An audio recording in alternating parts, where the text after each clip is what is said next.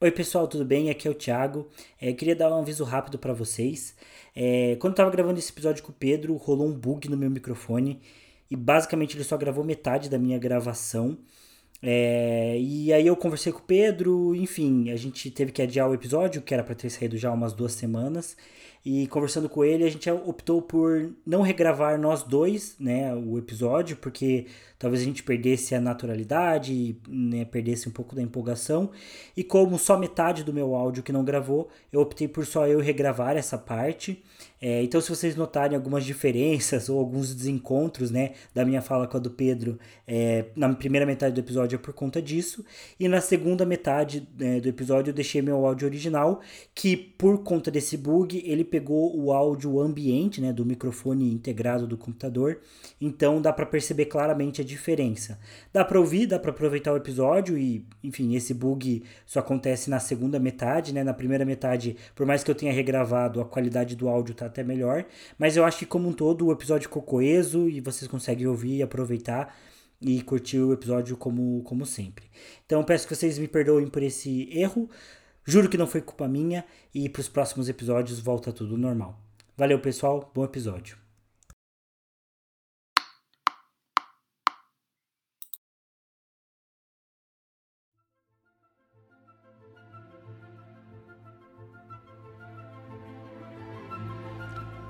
que anda fazendo Dumbledore? Perguntou Scringer bruscamente. Aonde vai com seus anos de Hogwarts? Não faço a menor ideia, respondeu Harry. E não me diria se fizesse, não é? Não, não diria. Bem, então terei que ver se desculpo por outros meios. Pode tentar, disse Harry com indiferença. Mas o senhor parece mais inteligente do que Fudge, por isso seria de imaginar que tivesse aprendido com os erros dele. Fudge tentou interferir em Hogwarts. O senhor deve ter reparado que ele não é mais ministro, mas Dumbledore continua a ser diretor. Eu deixaria Dumbledore em paz se fosse o senhor. Houve uma longa pausa. Bem, é evidente que ele fez um excelente trabalho com você, disse o ministro com um olhar frio e duro por trás do óculos de aros de arame. Você é por inteiro um homem de Dumbledore, não, Potter? Sou, que bom que deixamos isso claro. E dando as costas ao ministro da magia, Harry saiu em direção à casa. Olá, leitoras e leitores, sejam muito bem-vindos à Livrologia. Eu sou o Pedro Henrique. Eu sou o TH Magaldi. Como puderam perceber, falaremos hoje de Harry Potter e o Elina do Príncipe. E mais uma mudança na saga, né? Essa saga aqui já, já remendou, já mudou, já fez de um jeito, fez de outro. É, mas enfim, conversando com o Thiago né, nessa última semana, a gente já tinha terminado o sexto livro e tudo mais. É, e a gente, enfim, percebeu que esse livro ele é bem mais parado do que os demais, né? Não necessariamente ele é pior, eu até tenho vários elogios que eu quero fazer para o livro ao longo do capítulo. O Thiago também provavelmente vai comentar boas coisas também. É, mas, de fato, em questão de acontecimento, do que acontece na história, de coisas diferentes, impactantes, que vale a pena comentar, é, acaba que não são muitas coisas. E também não é um livro tão político, né? Acho que todas as discussões que aparecem aqui, que poderiam ser discussões, a gente já discutiu em outros momentos. Então, para não ficar dois episódios desse mesmo livro e a gente, enfim, né, ser dois episódios bem parecidos, às vezes um pouco maçantes e tudo mais, a gente vai fazer um só do livro todo. Então a gente anotou os nossos tópicos e hoje né, a gente vai finalizar, começar e finalizar o Enigma do Príncipe. É, e como a gente já faz um certo tempo, né, que tanto eu e o Pedro lemos esse livro, às vezes as ideias já vão passando, né, já vai esquecendo de alguns pontos importantes. Então, é melhor a gente já fazer logo de uma vez, né, para não deixar na, passar nada. E como a gente aumentou o tempo dos episódios da saga para uma hora e meia, eu acho que nesse tempo a gente consegue tratar de todos os pontos do Enigma do Príncipe, que não é um livro tão longo, né? E a gente consegue falar de todos os detalhes, de todas as coisas mais importantes, as as, as minúcias do livro, né? Sem, sem deixar passar nada e ao mesmo tempo falar com, de um jeito com qualidade, né? Tratando das principais ideias, enfim. Acho que é um, é um tempo bom para isso, né? Exatamente. E também tem o ponto de que, apesar de eu não querer terminar a Relíquias da Morte, eu também quero começar a ler ela. Eu já comecei, na verdade, mas eu quero continuar de fato, né? É, então acho que isso também vai ser bom pra gente, que a gente vai dar sequência logo na, nas Relíquias da Morte.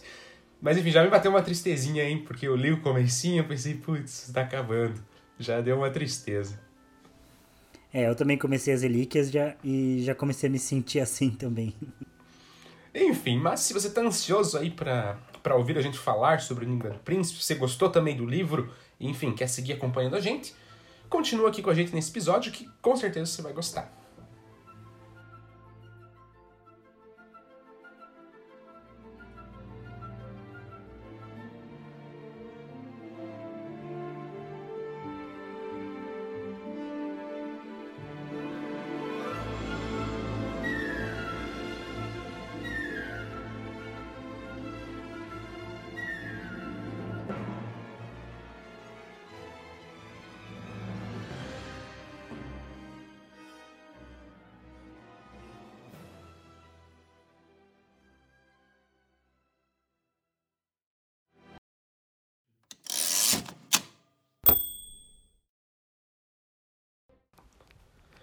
Bom, o primeiro ponto, já que eu ressalto, é que acho que quase todos os episódios, ou pelo menos todos os livros, a gente mencionou o início do livro, né? De alguma forma. É, que em geral eram inícios muito lúdicos, né? Que começou a mudar no Cálice de Fogo, e a partir de então, né, foi meio que só piorando, né? A questão do início, do como fica tenso, do como as coisas estão. É, e esse livro aqui, ele é o primeiro que começa uh, já com Voldemort é, a, a, plenos poderes, praticamente, né? Porque ele começa com ataques do Voldemort, ou dos comensais, né? De todo o, o grupo ali do Voldemort, aos trouxas, né? Então é a primeira vez que isso é noticiado uh, no tempo real do que está acontecendo na história, né? Ataques abertamente aos trouxas, direto, né? Com muita frequência, notícias estranhas, é furacão, é ponte caindo, é não sei o quê. Então já começa com essa tensão do tipo, o Voldemort tá ali, tá forte e já tá agindo e não tá nem aí, sabe? Tá atacando até os trouxas, né?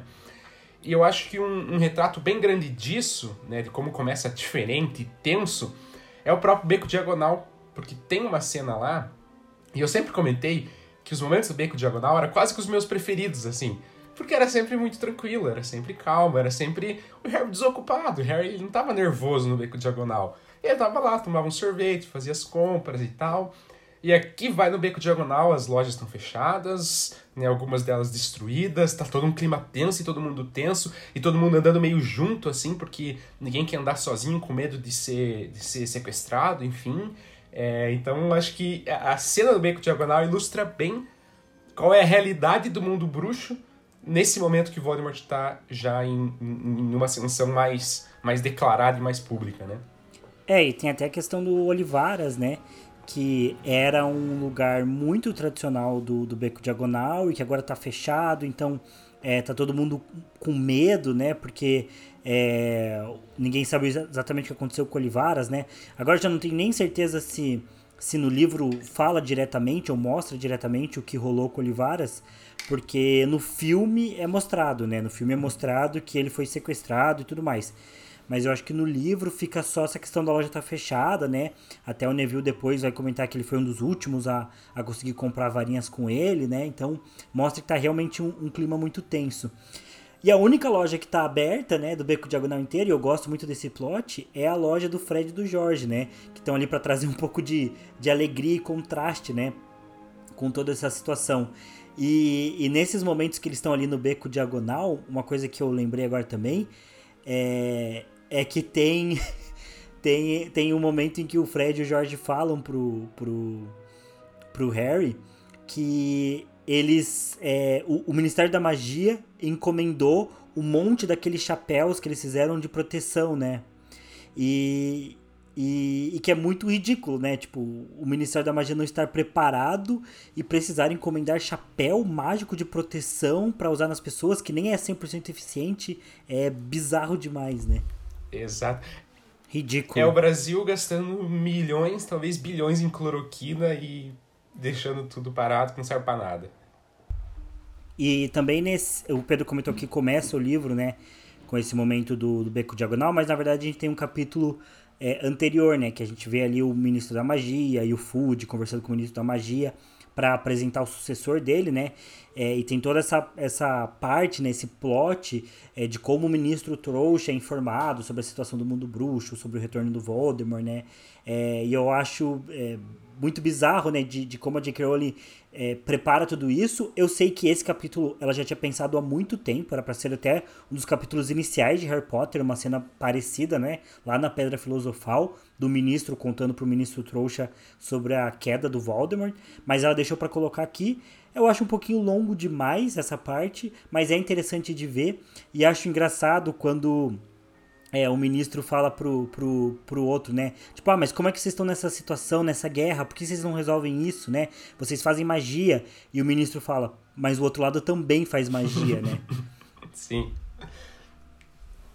É, tem tem outro, outra fala desse diálogo que eu gosto. É que o. o acho, achei engraçadinho assim. Porque o ministro magia. O ministro trouxa fala: Ah, mas por que, que ninguém contou para mim quando eu assumi o cargo? Aí Fudge fala: Você vai contar para alguém? Alguém acreditaria se você contasse? Se alguém contasse para você, você acreditaria? Então não tem, né, cara? É, e tem outro momento, né, que o, que o Fudge também.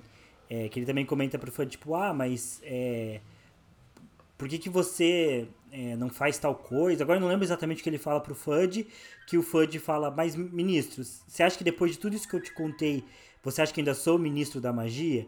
É, então, tipo, né, o, o FUD mostra o quanto a situação foi complicada e nisso já, já fala, né, que, que, que, que toda essa situação desenrolou na demissão dele, né, que ele teve que entregar o cargo. Mas enfim, acho, acho um capítulo um pouco, um prólogo um pouco longo demais para a história, mas acho que se encaixa. E, particularmente, eu gosto muito também de como começa no Beco Diagonal, gosto de, do jeito que, que mostra a loja do, do Fred, do Jorge.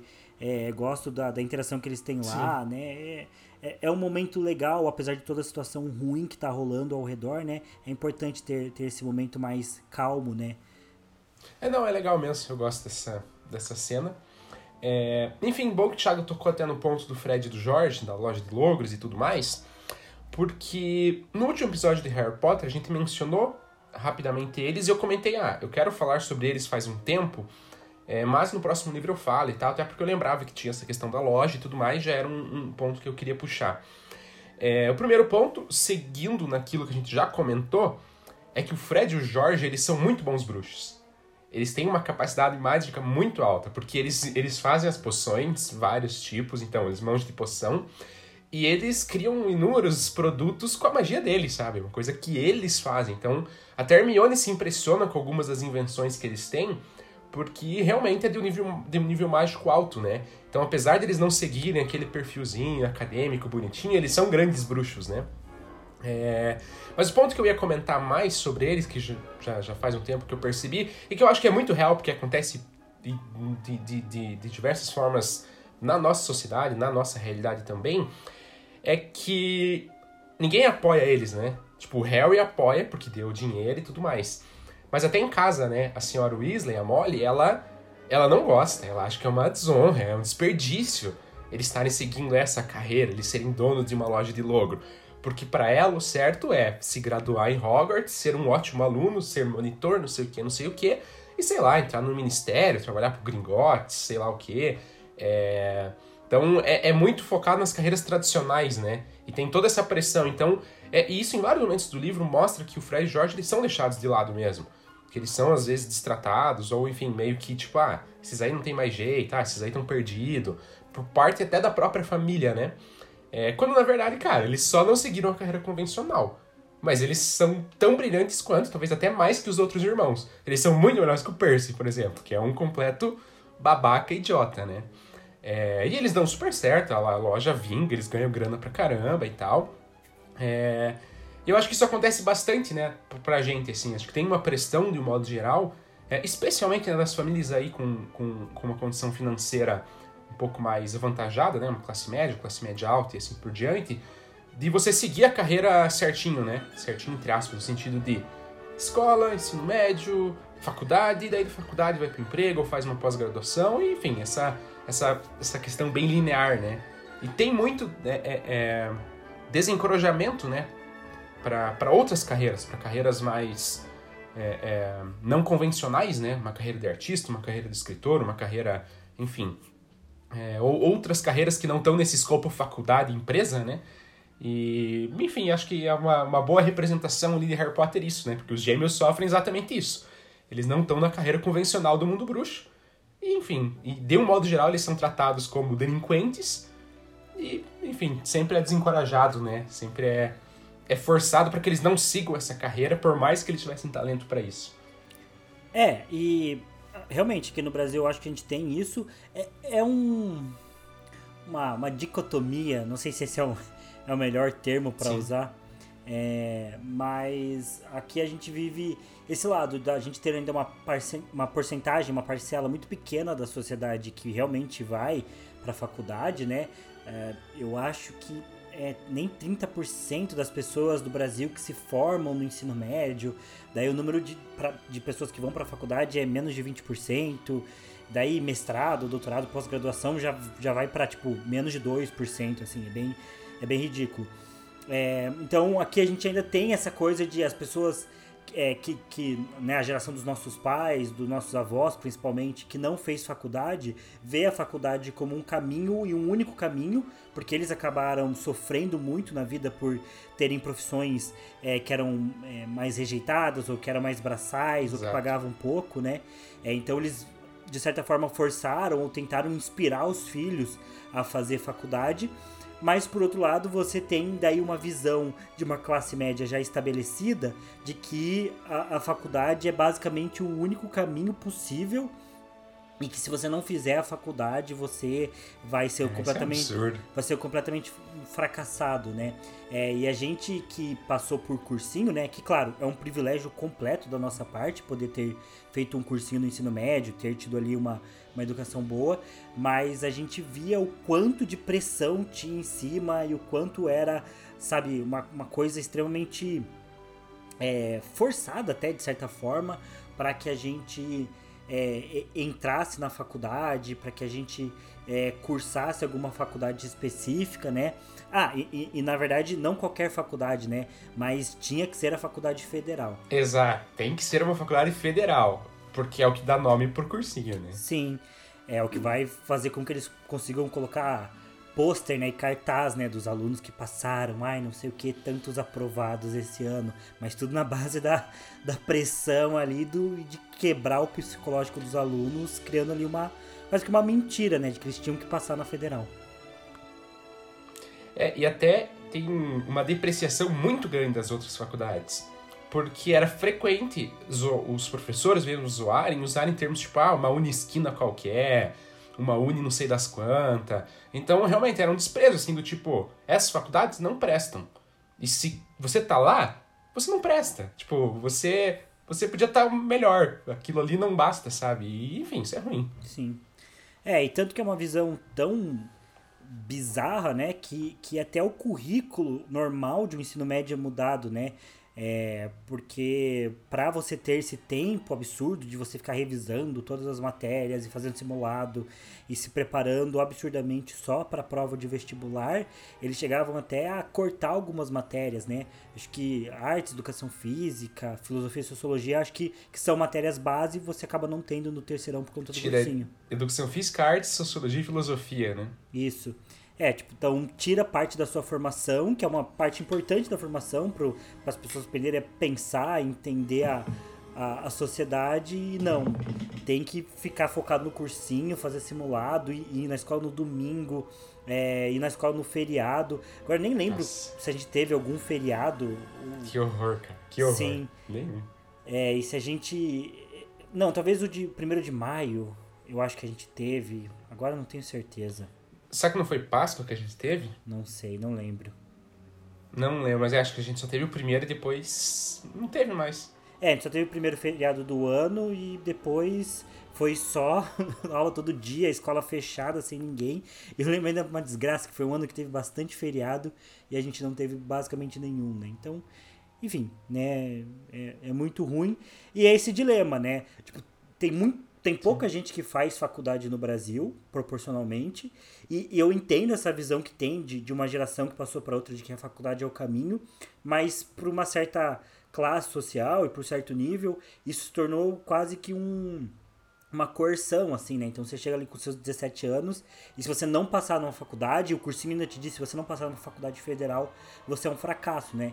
E todo mundo que quer seguir um outro tipo de carreira mais livre, é, que quer investir em, seja nos esportes, né? Ou seja numa área, sei lá, de, de, de empresarial, que abrir um negócio, ou enfim, o que quer que seja, né? Que é uma área artística, ou até as profissões é, que são via faculdade, né? Como biologia, história, é, são profissões que também são mal vistas, né? Porque aqui no Brasil a gente ainda tem essa tradição das engenharias, da, de, de, ser doutor, né? Ser advogado ou médico. Então, enfim, isso acaba gerando uma pressão que eu acho que é bem representada em Harry Potter por conta do, do Fred e do George e o que eles passam, né?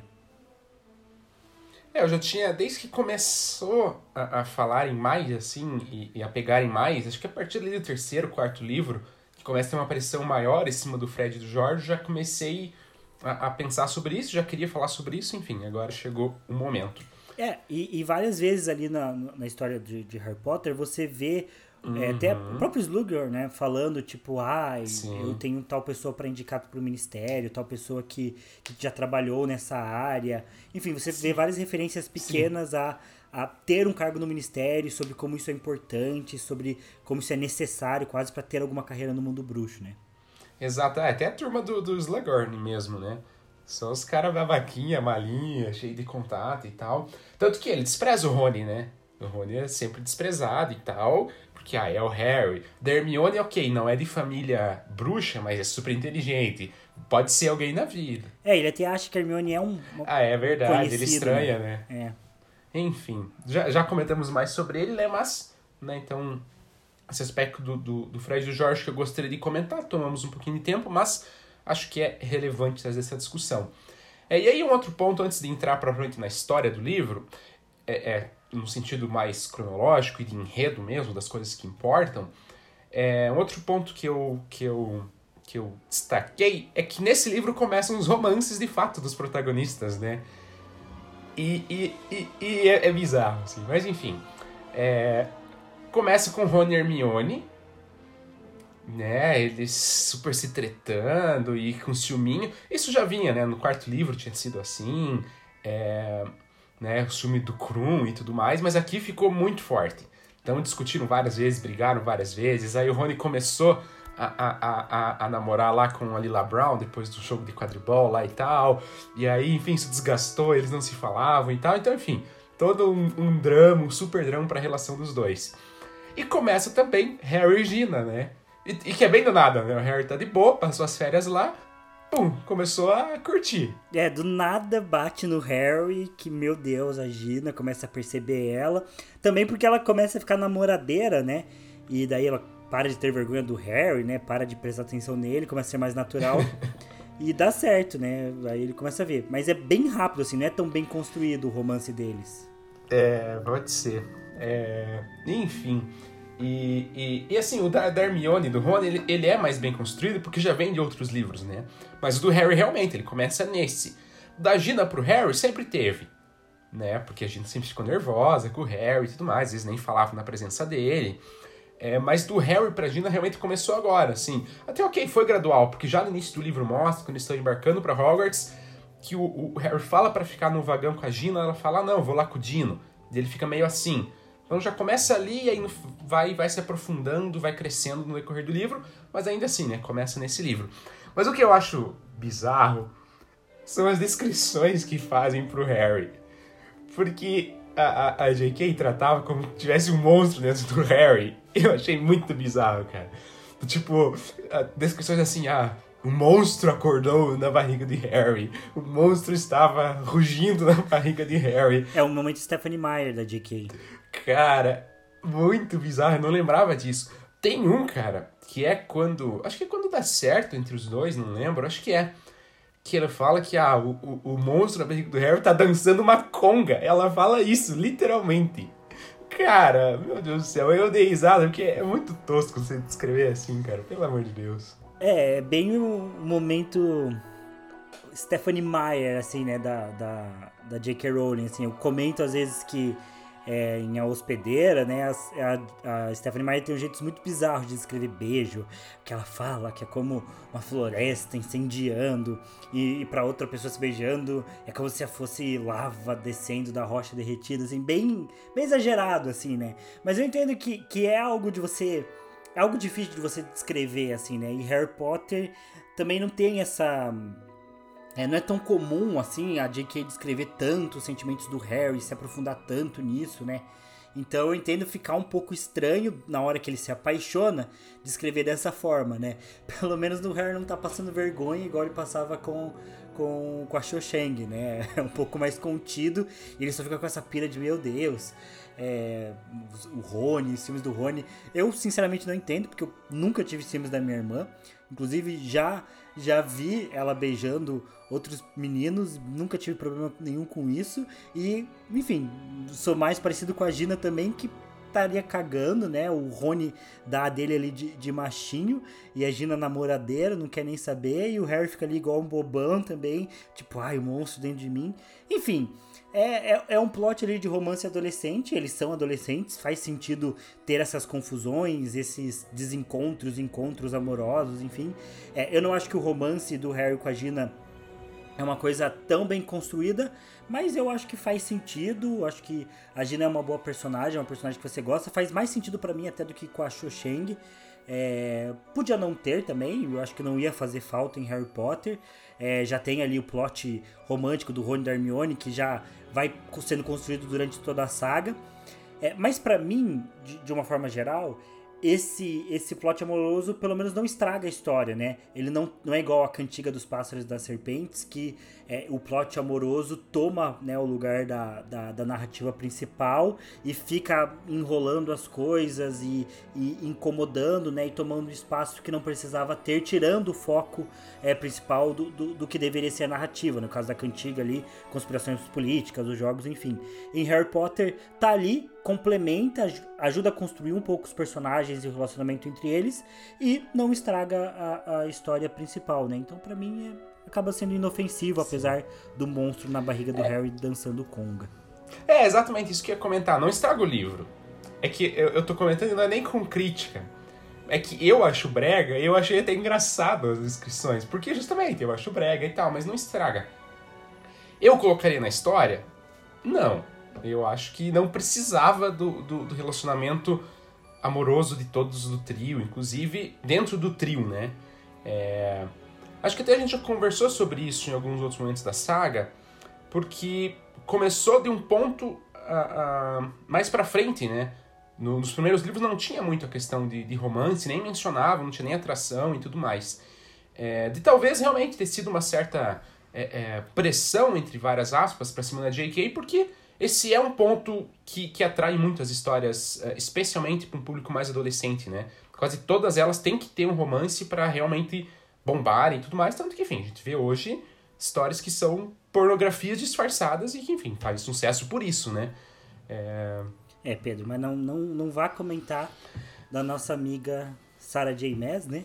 Que, enfim, sempre é presente nos nossos episódios de podcast, né? Pra gente ressaltar o quanto a gente não gosta do trabalho dela. Inclusive, esses dias fui na livraria, vi uma pilha de livro dela. E a primeira coisa que eu pensei foi, nossa, como o Pedro ia ficar feliz de, de ver todos esses livros aqui. Mas é isso, é, é, é, o que domina aí o mercado literário hoje. Enfim, então só destacando esse ponto, porque ele vai o livro todo, né? Daí, enfim, melhor a gente já falar dele todo, do desfecho que o Harry fica com a Gina. E que a Gina, eu gosto da Gina no livro, nos livros. Ela é uma personagem bem massa, porque ela é pra frente, ela enfrenta, ela é, ela é destemida, ela vai, ela fala, ela briga, ela, ela tem impulso, assim, é legal. Ela é uma personagem muito, muito enérgica, né?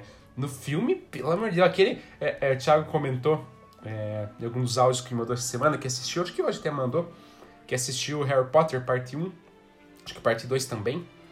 É, eu também com a Mari terminamos a parte 2 esse fim de semana.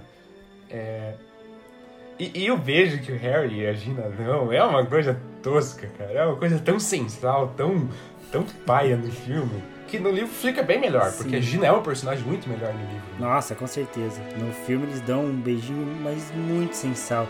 Isso sem contar, em compensação, tem todos os beijos da, da Lila Brown com o Rony, que é bizarro demais.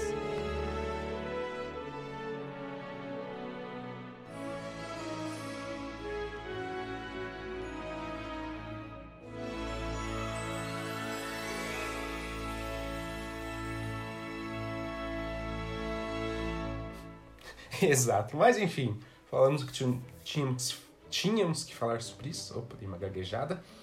É, agora, partindo para o livro, de modo geral, não que isso não tenha no livro, né? Mas falando de, de, de, de questões que são mais centrais uh, para o enredo do livro, para a história da saga como um todo, né? É... Enfim, o livro, já no início, vai ter uh, uh, o momento que o Dumbledore aparece para recolher o Harry. E, enfim, eles vão visitar o Slughorn, né? Porque o Dumbledore quer convencer o Slughorn a voltar, justamente com a intenção de pegar a lembrança que vai ser importante mais pra frente no livro. E aí ele vai usar o Harry, né? Mais uns pontos pra gente questionar, acho que a gente pode conversar um pouco, um pouco melhor depois, sobre a figura do Dumbledore, né? Porque quando precisa do Harry, vem cá, Harry, vamos ser próximos, vamos conversar e tal. Quando não precisa, sai Harry, vou ficar quieto por um ano, não vou falar com você. É... então, é, exato. É meio, meio, meio abusiva essa relação Harry, Harry Dumbledore, né? É, enfim, mas o Dumbledore chega, pega, pega o Harry e eles vão lá, né? E aí conhece o Slughorn e tudo mais. E aí o, o Dumbledore, enfim, né, é, é, fala sobre, sobre o Horácio, né, o Slughorn, pro, pro Harry, o Harry conversa com ele, convence ele para Hogwarts e tudo mais. Mas o ponto que, que me salta na personalidade do, do Horácio, eu até gosto dele como personagem. É... Mas é que, puta, é, é um, é um bosta, sinceramente, né? O cara é um cagão, porque ele tava fugindo dos comensais, então ok, ele não queria se aliar aos comensais. Mas ele também estava resistindo ao, ao, ao, Dumbledore. Ele não queria é, é, ajudar o Dumbledore, ele não queria tomar um lado, né? Porque ele tinha receio e tal. Então, é bem aquele isentão que a gente tem hoje no Brasil, né?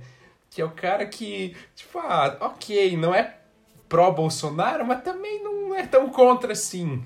É, e, e, e, eu, particularmente, acho que em determinadas situações, claro, todo mundo tem direito de pensar como quiser, mas pensamentos desse tipo do, do, do Slughorn, eles são bem nocivos. Porque em alguns momentos a situação é tão crítica que você vai ter que tomar um lado, cara. Porque o outro é tão ruim, tão cagado, que você ficar no meio termo eu acho bosta. Então, enfim, o, o Slughorn me parece meio assim meio, meio cagão, meio indeciso, não quer ajudar muito o Dumbledore, quer ficar mais da dele, gosta dos confortos dele, não quer se expor, não quer dar a cara para um dos lados, né? E também tem o ponto de que ele não quer dar a, a, lembrança, né? Porque, enfim, acho que é uma questão de vergonha dele, né? Ele sabe o que ele fez e ele não quer que as pessoas saibam que foi ele, né? Não quer que o Dumbledore descubra que foi ele. É... Mas o que também é ruim, porque puta, que, que, que aquilo ali que ele fez foi enfim, bem, bem prejudicial para o mundo bruxo como um todo, né? A ajuda que ele deu pro Thor Riddle na época, ok, podia não saber, né? Não foi intencional. Mas depois que soube, podia ter ajudado, né? Podia ter chegado pro Dumbledore e tal. Sim. É, é. Eu acho que, assim, não tem problema dele ter falado, né, pro, pro Voldemort Sim. que, que, que era o questão do Horcrux, porque ele era professor dele, foi uma pergunta, era um aluno que ele gostava não tinha como ele saber que o cara ia se tornar o maior bruxo de todos os tempos, das trevas de todos os tempos, né?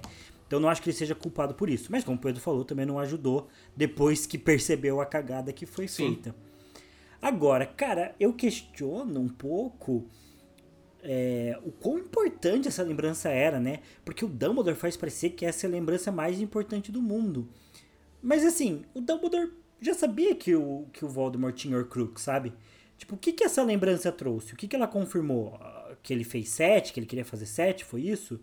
É, mas, tipo, não sei o quão relevante é isso. O Dumbledore já sabia da existência do Horcrux, isso é fato, ele já sabia. Sim, é, e, e, ele já tinha destruído o anel, né, até antes da lembrança, ele já sabia que, e até fala em um determinado momento que ele descobre da, das Horcrux quando o Harry dá para ele o diário destruído, né?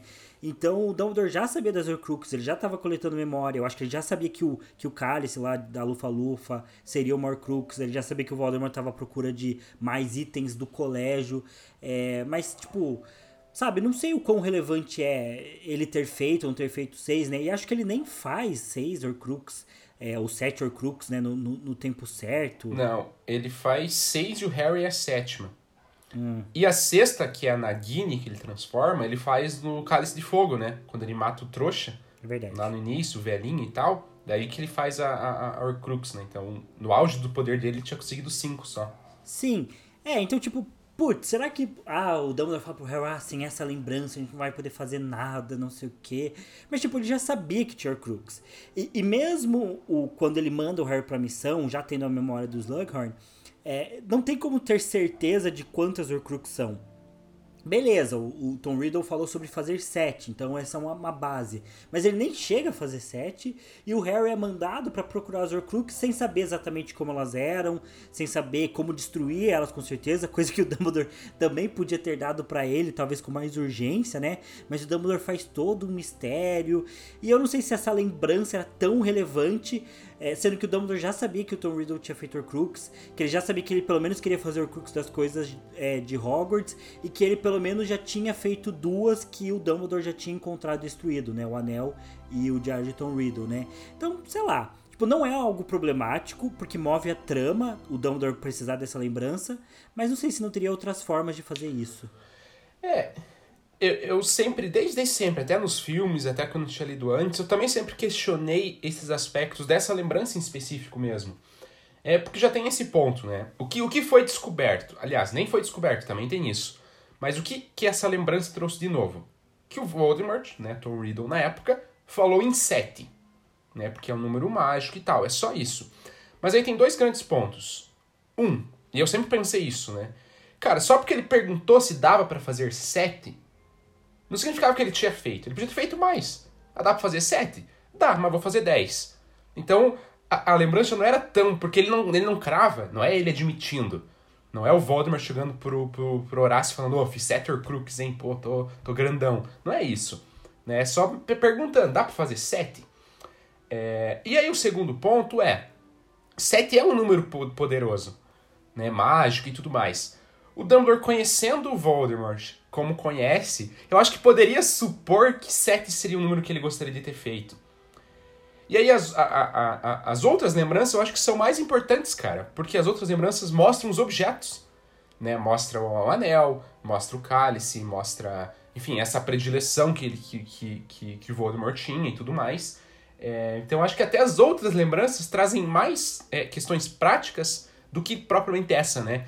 Então eu também, né, realmente já, já questionava faz bastante tempo, o Thiago até trouxe isso agora e reavivou esse, esse meu pensamento, enfim, eu concordo plenamente, assim, eu acho que não revela tanta coisa assim para ser, tipo, crucial. É, é isso ou a gente perde pro Voldemort? Sim, mas assim, eu gosto desse plot. Eu acho interessante a forma como é desenvolvido, como Sim, isso move eu, eu a trama, curto, Uhum, é, uhum. como é, eles precisam buscar as memórias para entender o passado do Voldemort e, e entender como podem vencê-lo. Essa construção de entender o inimigo antes de enfrentar ele de fato. E que isso vai posicionar o Harry, né? Vai encher o Harry de, de informações que ele vai precisar usar na caçada dele das Horcrux é, no sétimo livro. Eu gosto muito. Então é um plot que eu gosto. Eu gosto da ideia das memórias, deles analisando as memórias, deles é, tentando obter isso do, do, do Slughorn e tudo mais.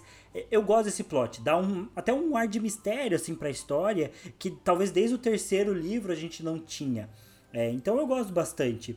Mas o, o meu questionamento é mais é, se não existiria talvez outra forma de, de da J.K. Rowling construir isso, né? Ou, enfim, o quão importante mesmo essa memória, né? Porque acho que o Dumbledore já sabia das Horcrux e, e, e, já poderia até ter passado informações mais relevantes ou tratado outras memórias com mais relevância do que essa junto com o Harry, né? Então, enfim. É, é. Eu, eu gosto da ideia, move a trama, como o Thiago falou, mas é, até porque o Dumbledore já sabia da existência de Horcrux há muito tempo. Porque na memória do Snape, que vai ser revelada depois do sétimo livro, o Dumbledore já sabia que o Harry teria que morrer faz tempo. Então já sabia que uma parte do Voldemort vivia no Harry, né? É... Então, enfim, acho que o Dumbledore já, já, já imaginava essa questão dos Horcruxes há bastante tempo, né? Tipo, ele não descobriu nada. Ele só confirmou. Mas, enfim. De qualquer forma, não sei se já quer acrescentar algo. Não, não, não. Pode, pode seguir. Bom, de, de qualquer forma, independente né, da, da lembrança, se ela de fato é tão significante quanto o livro faz com que ela seja, é... Cara, como eu gosto da, construção do passado do Voldemort, hein? Putz, eu acho muito bom. Desde ele molequinho, né, lá no... Lá no... Cara, eu acho até meio macabro, cara, como que ele é criança. não sei, eu fui me dando meio que um ruim lendo assim, porque ele era do mal desde sempre, cara. O Voldemort, ele era, ele era do mal desde, desde lá do, do, da época do, do orfanato. Tanto, tanto que ele, ele mesmo comenta, né, que ele fazia coisas ruins acontecerem, meio controlando, né, meio intencional. Até o próprio Dumbledore se surpreende na época, né, acho que até comenta com Harry isso, do tipo, olha, ele já tinha magia, ele já sabia que podia usar essa magia de, de uma determinada forma. Então, putz, o Tom Riddle desde criança já era totalmente pirado. Ok, ele teve toda uma história ruim, né? Ele cresceu no orfanato, ele. Enfim, a, a mãe dele passou miséria no, no, no, no final da vida. É, enfim, tem toda uma relação conturbada, né? Inclusive, os, os, os, os, pais do, do. A mãe, inclusive, né? A família da mãe do Voldemort, toda zoada, né? Que mostra o cara lá, o, o, o Morfino, que era o, o tio do, do Voldemort, e o o Gaunt, né, que seria o avô, o pai da mãe dele, vivendo numa miséria, numa sujeira e numa agressividade, numa coisa meio selvagem assim e tal. E essa questão do sangue e tudo mais. É, então, ok, né? Dá para entender o Tom Riddle ser um pouco assim, de certa forma. Mas ainda assim, eu acho meio macabro ele criancinha. E eu gosto de todas as lembranças, assim, de como ele vai crescendo em, em Hogwarts. Depois que ele sai, né, e vai trabalhar na loja, todo mundo fica meio assim, ué, mas por que ele tinha tanto potencial e tal? De novo, essa questão, né? Tipo, ah, trabalhar em loja não é bom, né? Ele tinha potencial para mais. É, então, quem trabalha em loja não tem tanto potencial. É... Mas ele vai, e ele, enfim, as lembranças dele indo atrás dos objetos, de conversando com a mulher, matando a mulher e tal, são coisas que eu não lembrava que acontecia. Realmente eu não, não lembrava desses aspectos do passado do Voldemort. E, putz, eu acho muito bom, cara. Eu acho muito, muito legal a, a, a, reconstrução. É, e eu gosto muito, eu acho que tem que enaltecer, porque eu acho o trabalho do Dumbledore foda, cara. Porque o Dumbledore, ele, é, ele vai reconstruindo. Puta, isso deve ter dado um trampo do caramba, assim, né? É, pra você reconstruir, ir atrás de pessoa e pessoa e vai e tal, e consegue fazer uma certa linha, assim, com as memórias e tal. Putz, eu acho um trabalho bem legal do, do, do Dumbledore.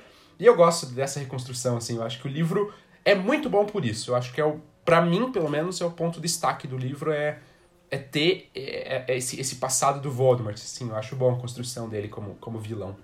Nossa, sim, você estava falando, e, e, como é bizarro toda a, a trajetória da, da família do Voldemort também, né?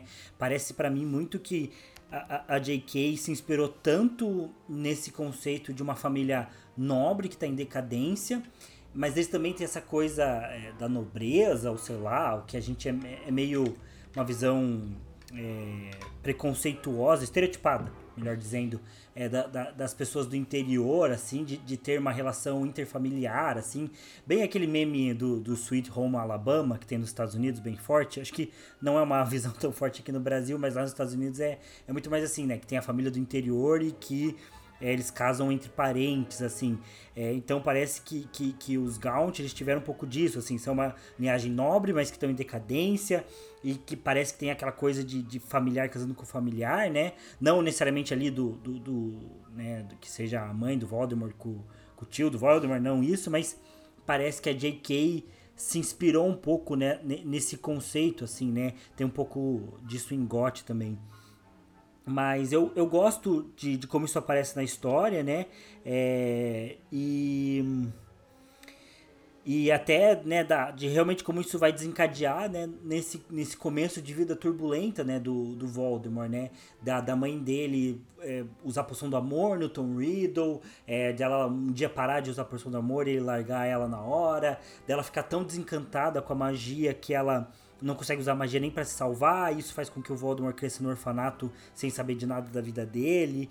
É, ao mesmo tempo, essa ideia de que ele é um cara muito dotado em magia, né? E muito talentoso, que desde criança já tinha esse domínio da magia, coisa que o Harry não tem, né?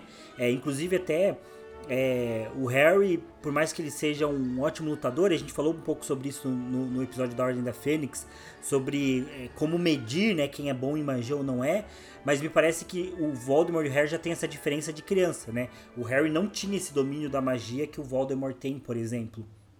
E até, eu acho que o Harry vai muito na raça, né? Ele tem ali seus brilhos, como fazer o patrono. Ele é um cara muito desenvolto para lutar, para sair de situações de enrascada. Mas até diria que a Hermione tem um talento mais natural para magia do que o Harry, por exemplo, né? Sempre ali fala das aulas de transfiguração, de feitiços. E a Hermione sempre tem muito mais facilidade de executar as magias do que o, do que o Harry, do que o Rony, né? E acho que assim como o Dumbledore o Voldemort desde criança já tinha um autocontrole da magia, já compreendia a magia de uma forma diferente. É, então, enfim, gosto de conhecer esse passado do Voldemort, né? É, gosto muito da forma como o Dumbledore para para contar essas histórias, né? Tem gente que diz que quando você tem esse tipo de situação numa narrativa, né? Que são diálogos muito expositivos, que alguém vai contar a história em vez de mostrar. Mas eu particularmente gosto, eu acho que é plausível. Eu consigo visualizar o, o Dumbledore sentando com o Harry, contando a história para ele. É algo que me agrada, né? São momentos que eu gosto bastante do livro. É... E acho que essa é parte do, do, do, do, das memórias do Voldemort dá uma outra pegada pro livro também, né? Claro que é o ponto central do livro, de uma forma geral, mas diferente da Ordem da Fênix, que era um livro que quase tudo que acontecia estava muito envolto é, em, em, derrubar o regime da Dolores, ou como o regime da Dolores afetava a vida em Hogwarts, ou como o Ministério estava interferindo em Hogwarts.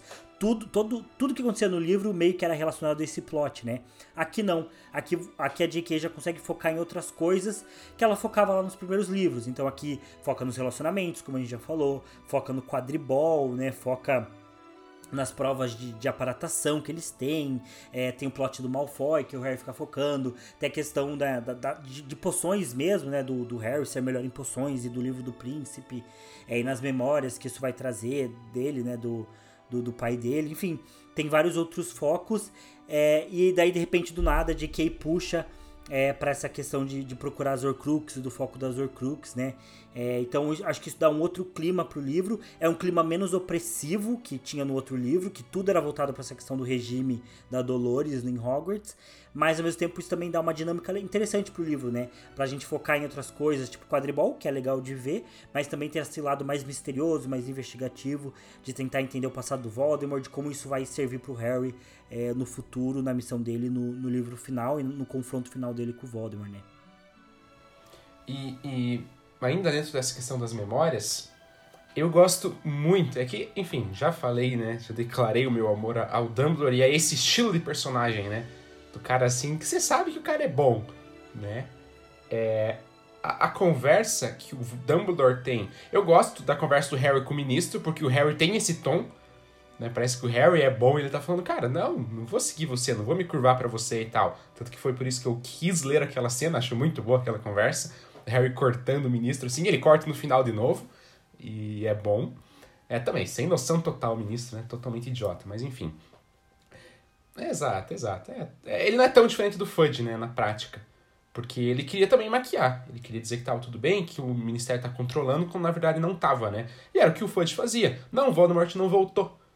É, não precisamos falar sobre isso. E tinha voltado. Aqui, a diferença é, já sabem que o Voldemort voltou. O que, que o ministro faz? Não, tá tudo bem, a gente tá controlando o Voldemort. Enfim, então não, não difere muito. Mas, voltando para as memórias, eu gosto muito da cena da conversa do Dumbledore com o Voldemort, quando o Voldemort já é mais adulto e vai pedir um emprego pro Dumbledore. O Dumbledore já é o diretor e o Voldemort chega para pedir um emprego, para trabalhar na escola e tal. E eu gosto muito porque nitidamente tem uma tensão muito grande na, naquela conversa. Porque os dois sabem tudo, assim, né? O, o, o Voldemort sabe que o Dumbledore sabe sobre as coisas dele, né? que ele já tinha matado gente, ele já era um bruxo das trevas até então. Ele até fala, né? Ah, eu acho que as minhas capacidades mágicas são coisas que nenhum outro professor tem e pode ensinar. É, só que o Dumbledore, ele nitidamente toma as rédeas, assim, ele, ele não deixa o, o, o Voldemort se criar em nenhum momento. Né? Ele corta, ele, ele ele, enfim, ele já sabe, né? Ele fala, ah, mas os teus amigos lá, tal, tal, fulano, fulano e Beltrano, que estão lá no, no cabeça de javali e tudo mais, tipo, tipo, ele já sabia das coisas, né? É...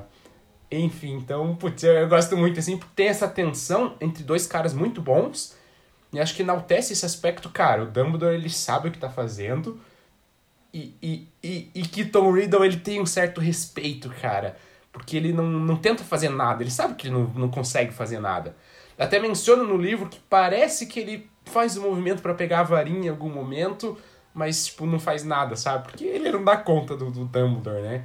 E, enfim, então eu acho muito legal esse diálogo, assim, essa conversa, a tensão entre os dois caras fodas, que são os antagonistas, né? Agora, Aliás, um é o oposto do outro, no caso. Agora dá pra se perguntar um pouquinho. Dumbledore não podia ter acabado com tudo ali, não? Podia, podia. Pensando nisso agora só. É que talvez não tivesse provas, não sei o quê. Mas talvez o Dumbledore pudesse ter dado seu jeitinho ali de, de tá, eliminar. Mas depois eu falo mais sobre o aspecto que o Dumbledore tem, que eu acho que ele comete alguns erros assim. Seguindo, seguindo nossa, nossa trajetória de apontar também erros do, do, do, do Dumbledore, né? Mas pode deixar pra pouco para depois. Enfim, seguindo, ainda essa questão de, de Dumbledore, eu gosto. É, aí tem, tem dois pontos, né? Porque o Dumbledore, ele sempre foi bem humilde, né?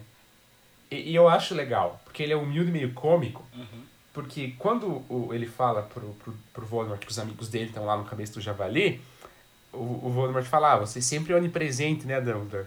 Ele não, só tenho, só tenho contatos, eventualmente sair tomar alguma coisa.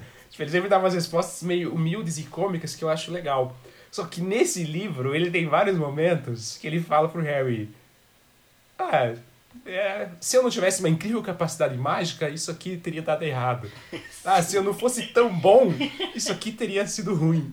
Tipo, eu acho bom porque nitidamente ele perde a humildade em alguns momentos, assim. Tipo, ele realmente fala, ele, ele fala eh, com essas palavras mesmo, se eu não tivesse a incrível capacidade mágica, é, eu não teria voltado em tal lugar. Tipo, ele fala, ah, eu sou foda mesmo, cara, e aí, fazer o quê?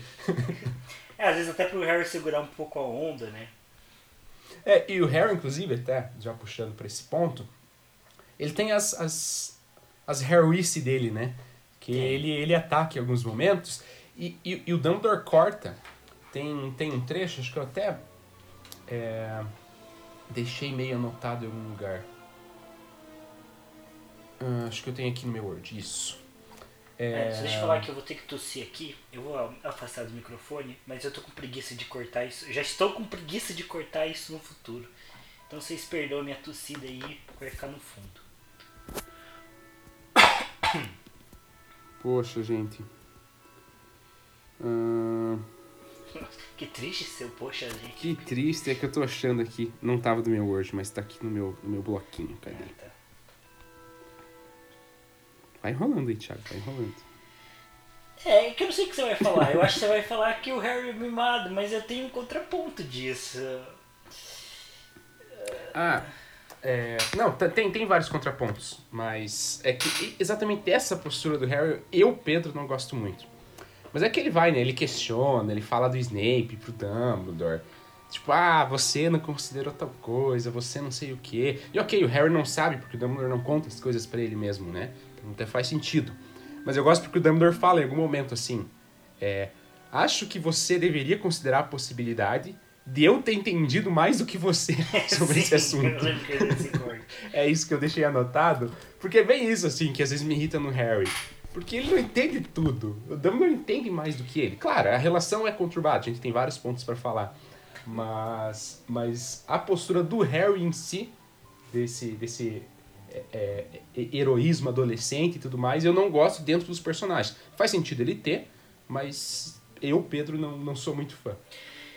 É, então, antes de continuar falando do Dumbledore, para falar o ponto que o meu contraponto, então eu só queria aproveitar e falar um pouco antes do, do, do Malfoy, né? Porque esse é um livro que tem bastante foco no Malfoy. Uhum. Começa, um dos primeiros capítulos também é o.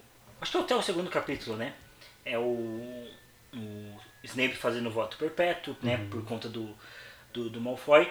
E aqui nesse capítulo, a gente, nesse livro, é, a gente tem várias conceitos Malfoy, né? Tipo, o Malfoy sendo muito babaca como ele sempre foi, que é ele no trem, tanto na conversa que ele tem com os outros membros, quanto nele prendendo o Harry, né, e chutando o nariz dele.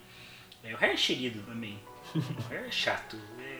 O Harry é protagonista, eu gosto do Harry, mas eu não me sinto tão mal por esse, por esse chute que ele leva na cara. Inclusive, eu acho muito bem dado, assim, eu gosto da cena do Malfoy, porque o Malfoy percebe, espera todo mundo sair, uhum, uhum. e quando o Harry tá saindo, ele mete um petrífico total. Não, o Malfoy manda bem. Eu acho que ele manda bem. É...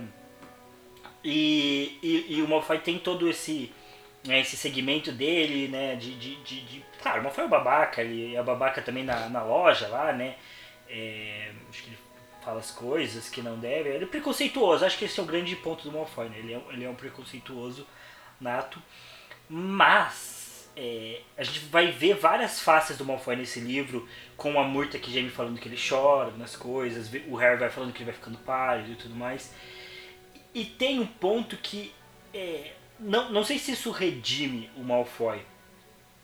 Mas a verdade é que o Malfoy é colocado numa posição muito difícil por dois lados. Primeiro, do lado é, que, é, é, que é uma lição geral para essas pessoas, para pessoas parecidas com o Malfoy, e o outro lado que é meio triste da história de vida dele. Qual que é o lado triste da história de vida dele? Que ele é um garoto que cresceu num lar completamente disfuncional e num lar é, que, que, que é regado de magia das trevas. A tia dele é Bellatrix. Uh, os pais dele são comensais da morte e são envoltos com o Voldemort desde sempre. Então ele cresceu com isso.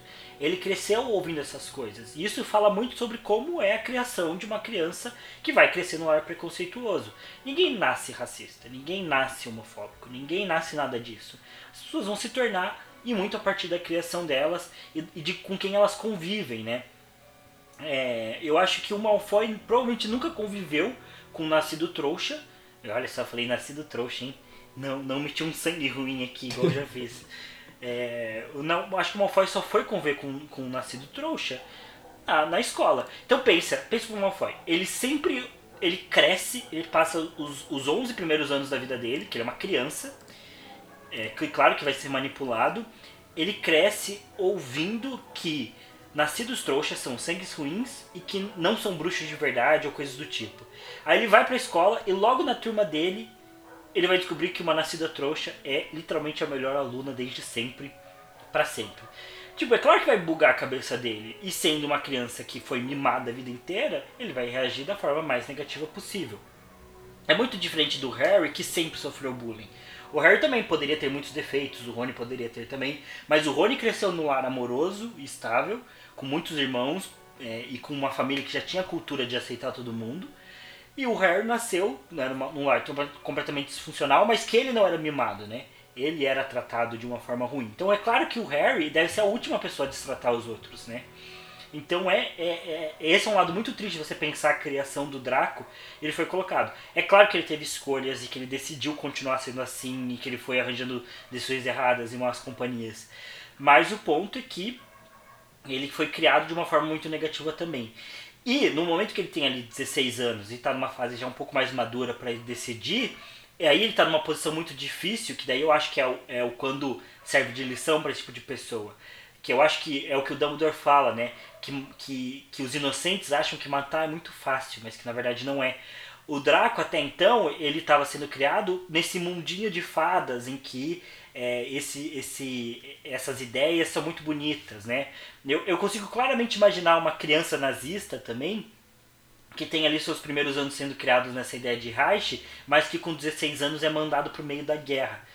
É claro que ela vai quebrar a expectativa vai ser muito mais difícil manter uma ilusão. E o Draco é isso. Ele foi criado nesse mundo de preconceito, no qual ele se acha um sangue puro melhor que todo mundo, haha, meu pai é comensal. Mas quando ele é colocado para fazer o que ele tem que fazer, quando ele é colocado para atrair o, o, os amigos dele, para chamar comensais da morte para a escola, para tentar matar todo mundo, ele não consegue suportar aquilo. Ele começa, nem mesmo matar o Dumbledore diretamente, que é alguém que ele não tem muito contato, ele não consegue fazer facilmente.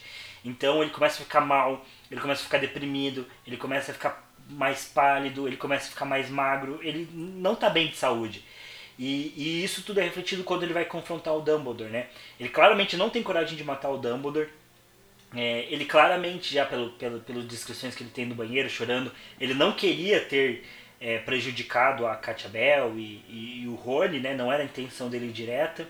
É, ele não queria ter. O Dumbledore questiona, tipo, olha, você trouxe os comissários da morte para sua escola. Você trouxe o Greyback, né? Um, um, cara que, que transforma crianças em lobisomens. Você trouxe ele para sua escola. Tô surpreso, Draco. Até então, até o Dumbledore tava tranquilo. Nisso ele parece realmente chateado com o Malfoy, né? Uhum. E o Malfoy fala, não, mas eu, eu não sabia que ele ia vir, né? Não foi minha intenção. Então o Malfoy se explica ali na hora. Uhum. E até no final do livro, o Harry fala, ó, que ele não consegue mais sentir tanta animosidade pelo Malfoy porque ele lembra que no final das contas o Malfoy estava baixando a varinha. É, então é, é, tem todos esses contrastes assim do Malfoy. É, e eu não sei se o Pedro quer comentar sobre isso, mas tem um ponto que eu acho que boa parte dos erros do, do Dumbledore nesse livro envolvem querer salvar muito mais o Malfoy do que qualquer coisa do tipo. E daí eu acho que é questionável se é um erro ou não.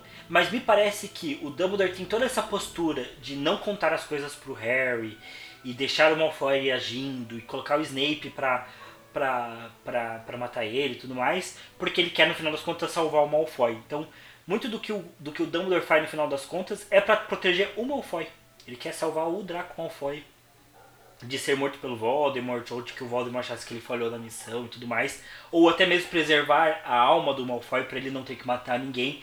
Tanto que eu acho, se eu não me engano, no livro, quando o Harry for ver as memórias do Snape, o Snape, quando o, o, o, o Dumbledore fala assim, ah, mas o garoto Malfoy não pode matar, você tem que fazer isso para preservar tipo, a, a, alma dele, a inocência dele, o Snape questiona, tá, Dumbledore, mas e a minha alma?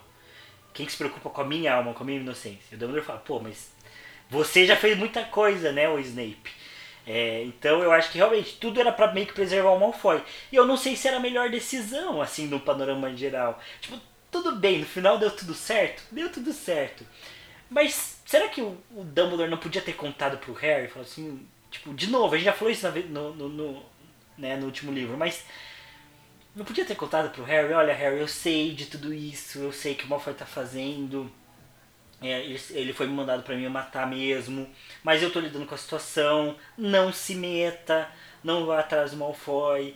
Eu tô cuidando. O professor Snape, eu mandei o professor Snape lá, ele tá fingindo que tá agradando o Malfoy. É, eu sei de tudo. O, tipo, sabe? Falar coisas de tipo, olha, eu vou morrer mesmo porque eu zoei minha mão, eu fui idiota, coloquei a, uh, o anel, então eu vou morrer, o Snape tá cuidando de mim. E no final das contas, talvez o Snape tenha que me matar mesmo para confiar do. Podia ter facilmente, mas parece que no final das contas o Dumbledore não confiou no, no, no, no Harry, sabe? E, e, eu acho que o que pesa para mim é pensar que o Harry só descobre tudo isso por uma coincidência. Porque se o Harry tivesse chego no, lá nas docas um, dois minutos mais tarde, o Snape teria, estaria morto e não teria como pegar as memórias do Snape. E aí quem que contaria pro Harry tudo isso, sabe? Então o, o Harry, no final das coisas, descobre tudo o que aconteceu, descobre que o, o Snape foi mandado pelo Dumbledore para matar ele e que o Harry tinha que morrer no final das contas, ele descobre tudo por um acaso. Sendo que o, Dumbledore já poderia ter deixado o terreno muito melhor preparado e ter confiado mais no Harry. Porque como a gente falou, o Harry nunca fugiu na luta. E eu nem acho que ele precisava ter contado pro Harry que o Harry tinha que morrer no final. Mas ele podia ter, ter dado. É, pelo menos ter falado mais sobre como que ia seguir o plano pro final das contas, sabe? Que, que talvez o, que, que realmente confirmar pro Harry, olha, não, o Snape ele realmente está do nosso lado, sabe?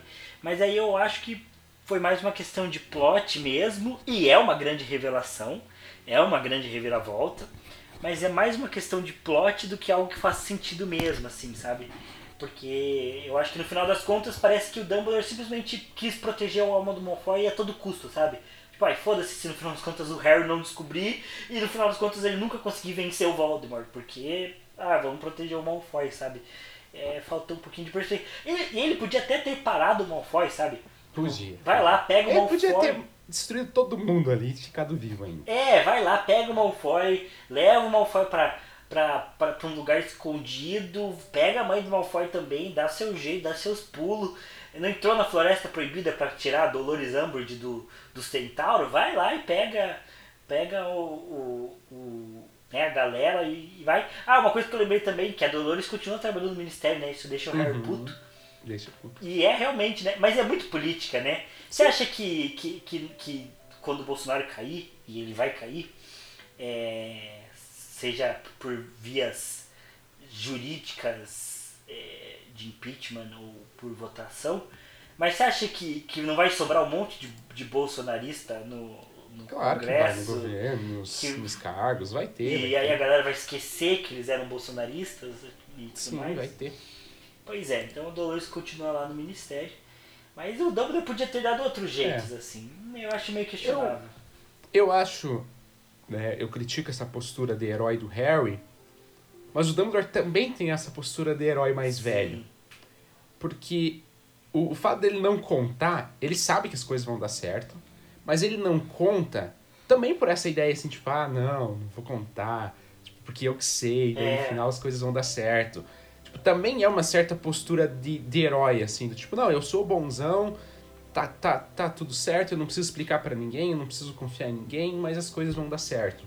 E de fato, dão certo. O plano do Dumbledore é bom, as coisas funcionam, eles derrotam o Voldemort e o Dumbledore tem uma grande parte nisso. O Snape também, né? O Snape tem um papel fantástico, assim. O Snape é um puta de um bruxo, ele faz esse papel de dualidade, né? De, de, de agente duplo com uma maestria, puta, tem que enaltecer.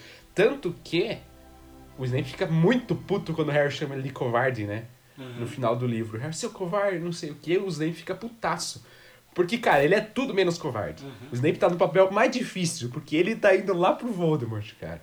Tem que esconder as, as memórias, os pensamentos, porque o Voldemort também é um legilimento foda pra caramba. É, então, enfim, o Snape tem esse papel. Mas, cara, falta isso pro, pro, pro, pro Dumbledore, pensando no personagem dele. Acho que em vários momentos tem essa postura de herói, né? Do tipo, de ser muito, muito, muito bonzinho, né? Tipo, ai não, vamos preservar a alma do Malfoy. Não tô dizendo que é errado, mas dentro do contexto ali é uma postura muito de heróizão, de fazer as coisas 100% lindas e maravilhosas e tudo mais. É, e aí o fato de não contar, porque ah, no final vai dar certo e tal, é meio. Enfim, é, é, é questionável, né, toda essa questão. Ele poderia ter se comunicado muito melhor, né? Ele poderia simplesmente ter falado, olha, eu sei o que o Malfoy tá fazendo e eu tô cuidando disso. Tipo, porque ele gerou um estresse no Harry muito grande, né? Sim. Porque como ele não ele, ele descartava o Harry sem dar uma explicação, o Harry ficava muito louco. Porque o Harry via que o Malfoy tava fazendo coisa, cara. Uhum. E o Harry começou a desfocar. O Harry quase matou o Malfoy, né? Usou um sexo Sim. sempre, que ficou super boladão da cabeça e tal. Porque também, né? Também ficaria, né? Se machuca alguém sério assim. É... Enfim, então super ruim. É... E, enfim, é um desgaste que, que gerou no Harry, não só nesse livro, mas nos outros também, que poderiam ter sido evitados se ele simplesmente é mais claro. E ok, ele pode não contar tudo, não é que ele tem que contar todo o plano dele pro Harry. Mas ele não conta nada, né? Ele não fala as coisas. Daí isso que gera essa ideia, né? Do quanto que ele realmente confia é, é, no, no Harry ou não, né? Até eu, eu, eu, eu fiz uma anotação, porque o Dumbledore, a partir de um momento, deixa o Harry acompanhar ele na última aventura, né? Para buscar o Crux e tudo mais. Eu até coloquei entre, entre parênteses, né? Confiança ou ne- ou necessidade? Porque sabe que ele confia tanto no Harry do tipo, ah não, agora eu vou contar tudo pro Harry, agora o Harry é um cara tão foda quanto eu e a gente vai, vai junto e eu tô contando muito com o Harry. Ou é tipo, ah, eu preciso do Harry porque eu sei que eu vou enfrentar coisa lá, eu preciso acho voltar. isso, é. Eu acho que é isso, porque o começo foi isso. Né? O começo do livro ele leva pro Slughorn, não porque ele se importa, ele quer cuidar do Harry, fazer uma transição segura do Harry pra toca. É porque ele precisa do Harry pra conseguir aquilo que ele quer do Slughorn. E ele nem conta. Né? É, é- é- ele, ele vai contar depois que é, é importante que o Harry precisa conseguir, mas não conta o teor e tal. Enfim, nunca, nunca explica muito, né? Ele exige muito do Harry e ele explica pouco, né? Então ele leva o Harry lá pra ajudar no Horcrux, mas só no basicão e porque ele sabe que ele ia precisar da ajuda do Harry, né?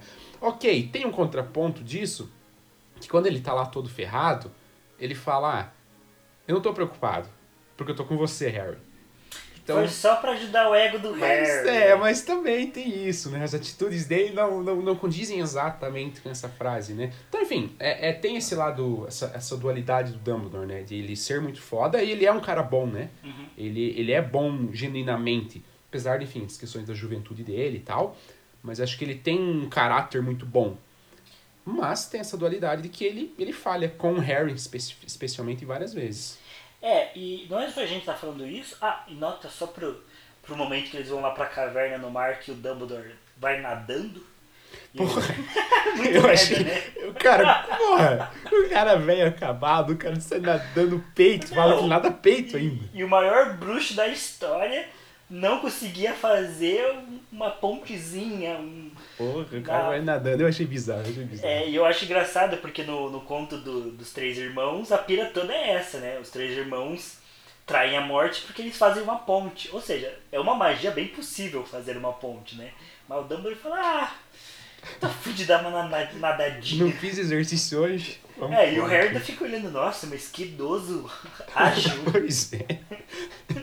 Eu acho bizarro essa cena. É, mas eu ia falar que o, o Victor e a Vanessa, né, e, especialmente acho que o Victor, né, que, que, que, que coordena ali a parada de Hogwarts, ele tem um post falando se o, se o Dumbledore é, é, é um manipulador, né? E acho que é sim.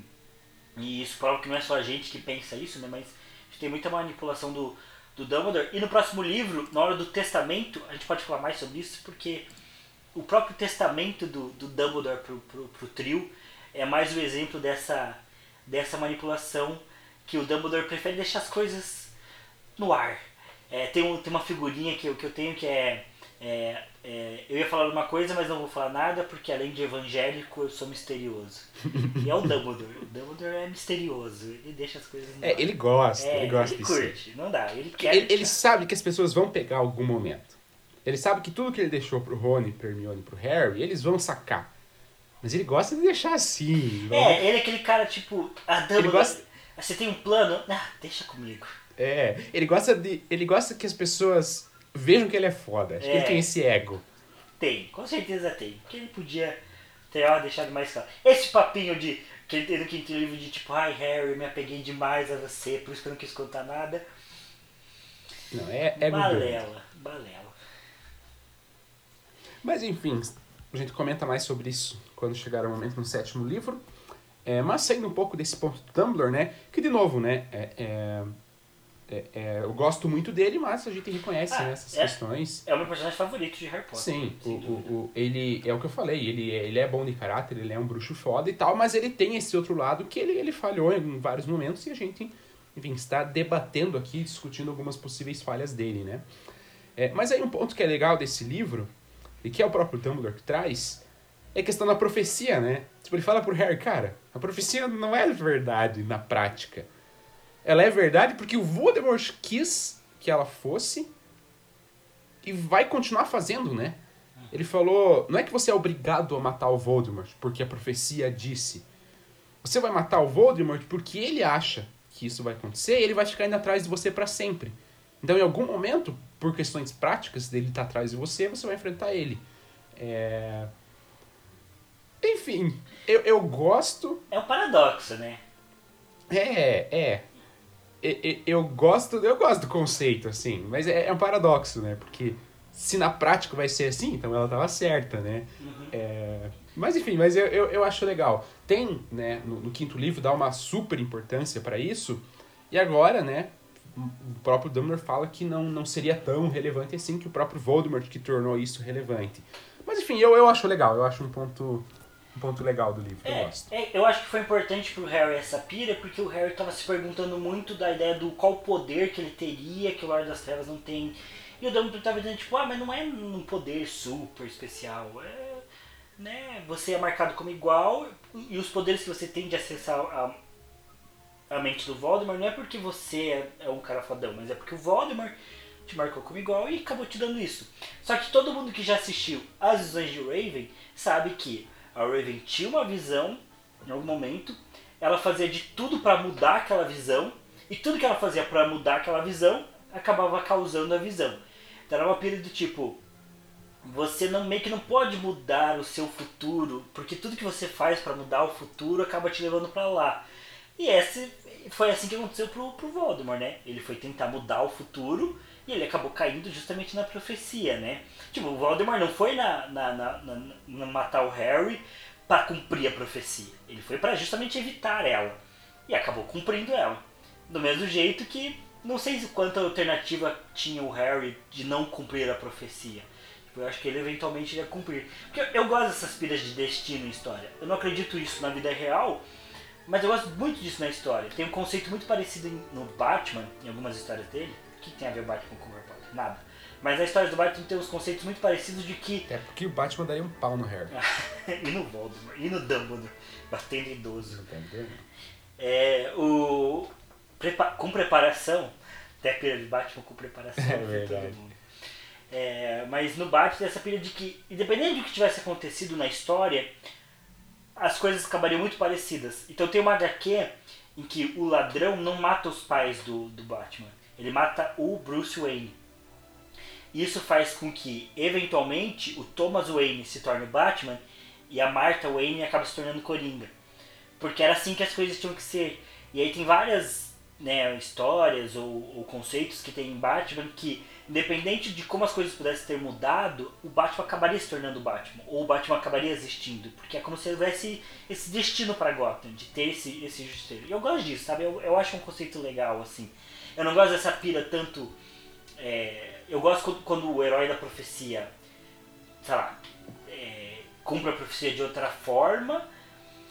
E sei lá, acho que o conceito em Harry Potter é muito melhor do que em Percy Jackson, por exemplo. Só mais uma coisa que é melhor. Mas eu, eu gosto, eu gosto de ter a profecia. Eu gosto, eu gosto de profecias. Acho que esse é meu ponto. Eu gosto de profecias. É legal, é legal. Também, também gosto, né? Trouxe essa de. De na, no, no início ela não seria verdadeira, né? O Dumbledore falar. Se o Snape não ouve, o Voldemort não saberia, provavelmente essas coisas não aconteceriam. Mas na prática aconteceram, né? Enfim, eu, como o Thiago falou, um paradoxo muito complexo. Eu, Quero da parte dos fundos. É, enfim. Mas já, indo pra, pra parte final aí, pra, pra finalizar, já estamos com uma hora e vinte, né? Tentar ser, ser breve aí pra finalizar. É, enfim, eu acho o capítulo da morte, o capítulo, né? A, a- o raio cai sobre a torre, acho que é algo assim, né? Ou a A torre atingida pelo raio. a Torre Atingida pelo Raio. É legal. Eu gosto do título. É, a Trelawney tinha falado exatamente Sim, isso um pouco exatamente. antes, né? Então, mais um, um pontinho aí de, de uma certa profecia. É, eu achei bem mais tenso do que no livro, no, no filme, né? Porque aqui acontece várias batalhas, né? Acontecem batalhas lá embaixo, acontecem mortes. Fica bem mais tenso, assim. É um evento muito maior. E aí chega na morte do Dumbledore, né? Mas que representa muita coisa, né? Representa é, é toda uma, uma certa desesperança, assim, tipo, putz, cara, perdemos o Dumbledore. Do outro lado agora tá muito forte. Então gera uma tensão, uma tensão no Harry. Harry já, já não superou ainda a morte do Sirius, ainda vem isso. Então é um baque muito forte emocionalmente pro Harry. A gente sempre tem que levar em consideração esses aspectos. É, e já deixa uma certa tensão nesse final de livro, mas que eu acho que esse livro, especialmente dessa forma, eu acho que ele é excelente para encaminhar o final da, da saga. Uhum. Eu achei. eu- qu- quando, quando eu terminei, eu pensei sobre, eu pensei, cara, como ele fica bom. Porque, cara, não tem outra opção pro próximo livro que não seja o desfecho. Sim. Que não seja acabar. Porque aqui a morte do, do Dumbledore sela muito isso. Cara, perdemos o Dumbledore, foi o tudo ou nada do Dumbledore, então agora é vai ou racha, cara. Então agora é o desfecho. E eu gosto muito de, de como esse livro prepara pro último. Eu acho que ele, é por mais que ele seja mais parado e tudo mais, acho que individualmente eu gosto de mais do, do quarto e do quinto até do que desse. É, talvez mais do quinto do que esse só, É. na verdade. Mas enfim. É, por mais né, que, que os outros livros tenham mais coisas, tenham mais ação e eventualmente possam ser melhores, o sétimo é bem melhor, inclusive, é, mas a, a função dele na saga para encaminhar pro final eu achei muito bom. Eu achei que ele é muito bem feito. Ele faz essa transição muito bem pro último, porque a morte do Dumbledore é um, é um ponto muito central para isso, né? Pra tipo, cara, agora vai entrar no desfecho, porque agora sabe do Horcrux, agora o Dumbledore tá morto, então é, é o Harry, ele tá por ele, ele vai ter que decidir, não tem mais quem faça por ele. É, e já tem tudo que precisa saber, quer dizer, teoricamente, né? Porque o Dumbledore não contou com detalhes, mas já não tem mais nenhum mistério, agora é resolver. E aí o sétimo livro é essa resolução, né? Então eu gosto, assim, desse. de como funciona esse livro, né? O papel dele pra saga, eu acho legal. Eu concordo com o Pedro, gosto muito do final, gosto dessa batalha, essa batalha, essa primeira batalha de Hogwarts, eu acho muito legal ter ela. A pena que o, que o filme tirou isso, mas acho muito massa todo o conceito, a tensão, o Harry petrificado ouvindo os gritos. No fundo, o diálogo do, do Dumbledore com o Draco é bem bom. É, a parte da morte do, do Dumbledore é boa também. É, gosto da, da luta de uma forma geral. Eu gosto muito dessas batalhas, eu acho muito legal. E gosto depois da desesperança que fica, acho que ela faz muito sentido. Acho que o Harry já lida com a morte do Dumbledore, apesar de ter esse peso, de uma forma muito mais madura que, o, que com a morte do Sirius, né? Acho que já lida melhor. E aqui eu, eu acho que aqui o, o Harry mostra uma das grandes qualidades dele, né? Que é, que é não, nunca recuar, né? O Dumbledore morre e o Harry, no momento nenhum, ele hesita em pensar que ele pode ter outra opção a não ser continuar o destino dele de lutar contra o Voldemort. E daí é isso, não é porque é o destino dele, é porque é, ele é assim, ele desde o primeiro livro está completamente certo de que ele não vai ser das trevas, de que ele não vai se aliar. Do momento que ele recusa a oferta de amizade do Malfoy, Sim. até esse momento ele tem plena consciência de que ele sabe quem ele é, sabe qual é o papel dele disso, que ele vai cumprir tudo isso. É, o Harry tem um momento dele de Harry Zisse que ele manda um pro, pro Rony e Hermione, ah, agora eu vou fazer tudo sozinho. É, não, isso aí, pelo amor é, de Deus. Eu, eu, eu, acho que a Hermione e o Rony devem virar muitos olhos e falar assim, Harry, cala a boca, pelo amor de Deus. Fica quietinho, tá bom. Tá Mas bom. queria dizer que, que, que me lembra um certo amigo que eu tenho, que às vezes a gente quer marcar uns rolês, ele não vai, ele fala, ele manda uma, ah, vão sem mim, não sei o quê é um sentimento parecido, não vou negar. Mas... Beraldo é foda. Beraldo é foda. Esse Beraldo é um merda. Coitado do Beraldo. Não, vou dizer que não é o Beraldo, hein? O Beraldo não é esse cara. É, mas, é, mas eu gosto muito desse final e gosto muito do, do Rony por falar, tipo, cara, a gente vai com você. E gosto do Harry porque esse é um dos pontos. Não tem outra opção pro Harry. Tipo, não tem como o Harry voltar pra Hogwarts no ano que vem e pronto. E, e acho que isso não é uma decisão fácil pro Harry, porque ele adora Hogwarts, né? Até muitos momentos ele, ele se identifica com o Voldemort pelo apreço que os dois têm pra, pra, por Hogwarts, né? É, e ele não tem outra opção, ele tem que sair, ele vai ter que fazer a jornada dele, não importa quanto difícil for, não importa quanta informação ele tem, ele tem que ir, ele tem que caçar as Horcruxes, agora não tem outra opção, né? Então eu gosto muito disso, é, e gosto da, da, revelação. A Milena leu agora o livro, ela falou que para ela era meio óbvio, mas eu, eu achei bem surpreendente do Snape ser o príncipe mestiço, assim. Eu, eu gosto, assim, gosto da revelação dele e tal. É, eu, eu, eu acho legal. Então é, realmente é um, é um livro muito bom, é um livro é ótimo. Bom, excelente, esse, eu gostei bastante. É, eu acho que esse livro é meu, meu, meu top 3 da, da saga, assim. Eu acho que os três últimos são os meus favoritos. Gosto muito do terceiro também, mas, mas acho que esse é meu top 3 mesmo. É, o sétimo, o sexto e o quinto. Eu acho que eu gosto mais do quinto, talvez. Mas eu gosto bastante desse, tem um desfecho legal. E só antes de gente terminar, tem um ponto que, que a gente não comentou tanto, que é o ponto do Harry, mestre das poções, é, que, que é bem forte desse livro, né? É, então é muito legal, né, ver o Príncipe Mestiço com as dicas de poção. Uhum. Eu gosto desse conceito também, né, de que o Snape era um cara muito bom em poções Sim. e que ele era tão bom que ele tipo, conseguia pensar em outras técnicas além do que estava nos livros, né? Então acho isso uma característica massa de mostrar do Snape, né? Que ele, que tipo, to, todo mundo tem esse ponto de tipo, ah, o Snape queria ser professor de, de defesa contra as artes das trevas, mas ele foi jogado em poções. Mas não é que ele foi jogado em poções como se não tivesse, como se fosse tipo, ah, qualquer um pode dar poções, sabe? Não, o Snape era um cara em poções. Ele podia ter seguido isso e tornado um grande mestre de poções, sei lá. É, mas, mas é, é eu acho isso legal e gosto do conceito né, do, do de criação de feitiços. Né? Ele, o Snape criou a Bafiato, o Snape criou o Levicorpus, criou o Sectum Sempra. Então o Snape era manjão também de criar feitiços. Eu acho que o Snape era um bruxo muito mais fodão que, sei lá, que os, que os pais do Harry, assim, né? É... Ah, e tem isso também, porque é, na batalha final, os professores contam, né? Que todo mundo fica muito feliz quando sabe que o Snape está indo uhum, ajudar. Uhum. Então, dá essa intenção de que, nossa, o Snape tá vindo ajudar todo mundo. Relaxa, galera. Então o Snape era realmente alguém forte para se ter do lado, né? E só para finalizar falando que nesse livro eu acho que o Dumbledore é meu personagem favorito, de modo geral, e acho que a Hermione é minha segunda personagem favorita. E aí o Harry. Eu gosto muito da Hermione, gosto muito mesmo, assim. Gosto do, desenvolvimento dela na, na, na saga, gosto da importância que ela tem, do que ela faz. Mas nesse livro eu acho ela muito chata com essa pira das poções. Cara, é, porque é, é, puramente ego, né? É, puramente tipo, ego. O Harry é melhor do que eu e ela fica implicando, implicando. Cara, eu também achei bem chato. Eu gosto muito dela, eu acho que ela é foda. Mas nesse livro, com esses pontos específicos, é. puta, ela fica meio mal, assim. É, ela tava certa, tipo, era realmente o Harry acabou se estrepando, não, não deveria né, ir tão forte, mas claramente ela só insiste porque. Sim. Porque, porque o Harry tá sendo melhor do que ela. Se o Harry não fosse melhor do que ela em poções, ela não ia implicar. E Finalmente lembrar, Como eu queria Félix Felices, hein? Oxe, seria bom, Nossa senhora, uma das melhores coisas de Harry Potter, hein? Thi- Thiago ia tomar um golinho em cada jogo de Seattle. Nossa senhora, é, ia ter, tomar todo jogo de certo, ia tomar. E primeira coisa que eu ia fazer é jogar na Mega Sena. Isso é louco. Primeira coisa fácil, né? E isso é um- uma característica muito legal do Harry, né? Ele tem essa sacada no final de dar Félix Felix pra todo mundo. Eu gosto da sacada dele com o Rony, né? De dar a Félix pro, Sim. Pro Rony é, Achar que achar tomou. que tomou, né? E, mas eu acho muito legal no final que ele dá pra, pra, pra, pros membros da ordem, né? Então, E é o que salva eles, né? Sim. a Gina comenta que os feitiços desviavam deles e tal. é, é bem legal. Mas é um bom livro. É ótimo, é ótimo. Excelente. Bem em tempo, olha só.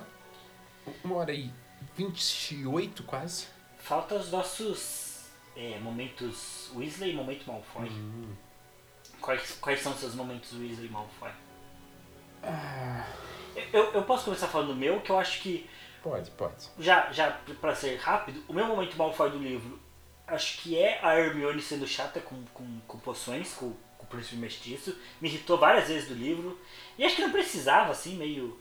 Tipo, ah, faz sentido com a, com a, com a característica da Hermione, acho que ela tem esse defeito mesmo. Mas pra mim é o mais incômodo. E meu momento, meu momento Weasley, o momento que eu mais gostei, é esse capítulo final da batalha, né? Tanto a torre atingida pelo raio, quanto o capítulo que vem depois. É, a fuga do príncipe, alguma coisa assim, né? É, então eu gosto bastante desses dois capítulos, bem tenso mesmo, cenas de luta e tudo mais. É, e acho que o livro, como ele vinha num ritmo mais lento, ele tem esse final bem intenso, assim, então acho que dá uma quebra legal, assim, muda o ritmo, eu acho bem bom. Então esses são os meu- meus momentos Weasley e Malfoy. Bom, Momento Malfoy eu daria também pra Hermione, porque acho que ela foi um dos únicos pontos que realmente me irritou, né, no livro, assim. É, tipo, de, de achar meio chato e tal, de tipo, putz, desnecessário. É, enfim, mas vou acabar dando para as posturas de heróis, porque é uma coisa que eu não gosto.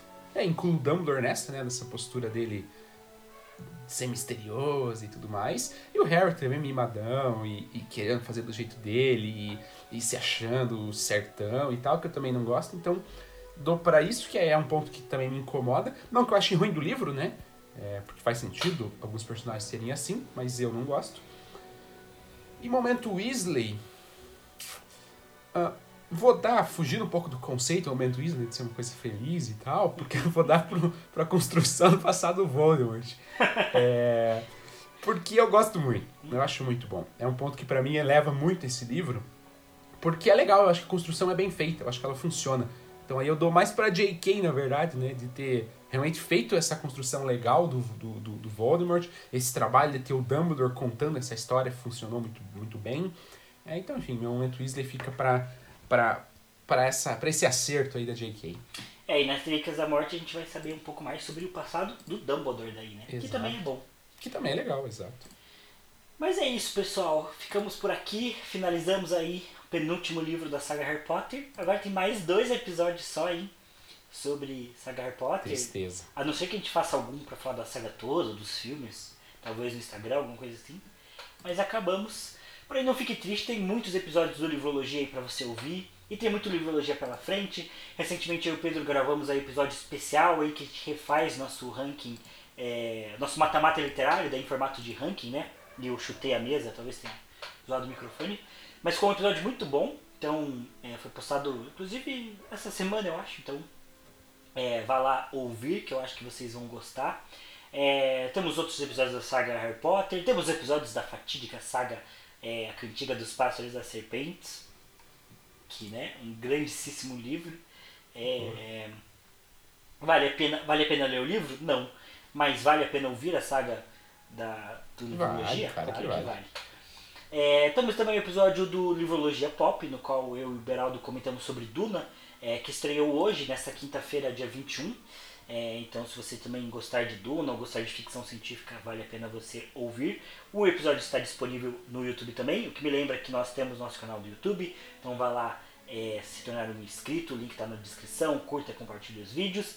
Assim como também nosso podcast e os links é, para você compartilhar, né, é muito acessível né, no seu agregador de podcasts. É, e também nossas redes sociais, nós estamos sempre criando conteúdo, o link está na descrição, arroba podcast de. Vá lá é, nos prestigiar no Instagram. Também temos o blog do Livrologia. O Livrologia tem muita coisa, tô até cansando de falar já. Tem o blog do Livrologia também. Temos alguns artigos sobre Harry Potter, inclusive, então se você quiser ir lá ler. Tem OnlyFans do Beraldo? Tem OnlyFans do Beraldo. É, esse eu não sei se eu recomendo, porque paga em dólar, né? Então é complicado. É, mas fiquem à vontade, os links né, para os contatos vão estar na descrição. E a gente está sempre aberto para vocês mandarem sugestões, críticas, comentários. Vocês podem mandar qual a próxima saga do Livrologia. A gente vai, vai, vai, vai seguir o que vocês falarem? Não sei. Mas vai que vocês têm uma boa ideia e a gente gosta. Então, né, não custa nada mandar. Como a gente mencionou, a gente está sempre aberto a críticas e outros tipos de comentário também. Então fiquem bem à vontade. E, e é isso. Todos os links, vocês sabem, estão aí na descrição. Mas acho que por hoje é só. Voltamos na semana que vem ou não voltamos na semana que vem? Eu não sei. Não sei. Não voltamos porque eu estarei no trabalho de campo. Ah, é verdade. Estarei no Parque Estadual de Vila Velha pela semana inteira. Não poderei gravar. Então tá. Ah, uma vez a gente gravou em campo, não gravou com você em campo? Acho que não. Cara, eu acho que sim. Porque eu lembro de ver o seu. o seu. lugar que você tava em campo. E eu acho que você nunca mandou vídeo. Não é, não é do seu feitio mandar vídeo. Então é porque eu acho que a gente gravou. Eu acho. Você tava fazendo coisa pro, pro, pro TCC ainda. Não, não sei dizer, cara. Pode ser que sim, mas. Que você ficou sozinho uma vez. Lá no, lá no alojamento e tudo mais. Eu tenho quase certeza. Mas de eu qualquer jeito, acho que na semana que vem é a folga prevista do Livologia, então então tá tudo certo, mas logo retornaremos e também, quanto antes, retornaremos com As Relíquias da Morte, mas vocês têm tempo para ler até lá a primeira metade do livro. Então é isso, muito obrigado por ouvirem até aqui. Continuem acompanhando os próximos episódios e postagens e tudo mais do Livrologia, é, que a gente está criando muito conteúdo legal para vocês. Mas obrigado por nos acompanhar até aqui. O Livrologia com um ano de existência. Logo vai fazer um ano da participação do Pedro. Acho que semana que vem faz um ano. Olha só. O primeiro episódio do Pedro. Mas é isso, pessoal. Já me estendi demais. Valeu e tchau, tchau. Valeu, até mais.